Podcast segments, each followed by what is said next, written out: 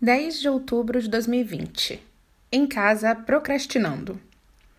Querido diário, a verdade é que todo mundo quer ser velado. Quem me disse isso foi Chris, o norueguês que eu amei.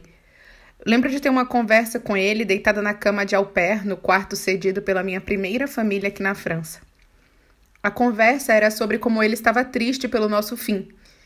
E eu me desculpei por sua tristeza, mas completei. Sinto muito que você esteja infeliz, mas eu sentiria mais ainda se achasse que você não se importa.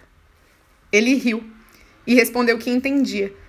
Sua voz grave e inesquecível reverberou em mim essa frase que usei para começar o podcast. A verdade é que todo mundo quer ser velado. Nós não queremos só morrer afogados na indiferença de quem nos perdeu. Queremos que cada gota que nos afoga seja de lágrimas que sofrem com a nossa partida.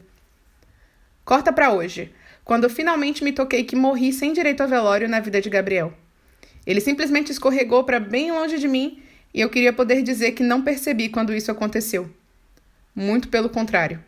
Percebi cada mensagem ignorada, cada pergunta respondida pela metade de forma displicente, cada vez que ele não me assistiu nos stories e todos os dias em que a minha transparência na vida dele aumentava, até que eu me tornasse completamente invisível.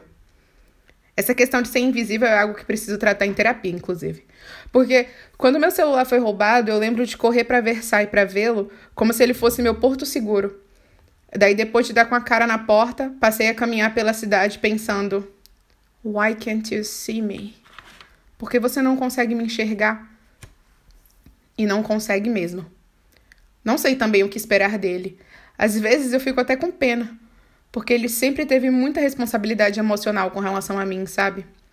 Sempre deixou claro que não queria que eu me envolvesse, que não queria me machucar, que ele não queria nada sério. Depois de um que me pediu em casamento e terminou meses antes da cerimônia, e outro que me trouxe para Paris e me deixou sozinha três semanas depois, só ouvir alguém ser sincero em suas intenções e cuidadoso em seus posicionamentos já foi tudo para mim mas deu ruim para Gabriel de qualquer forma.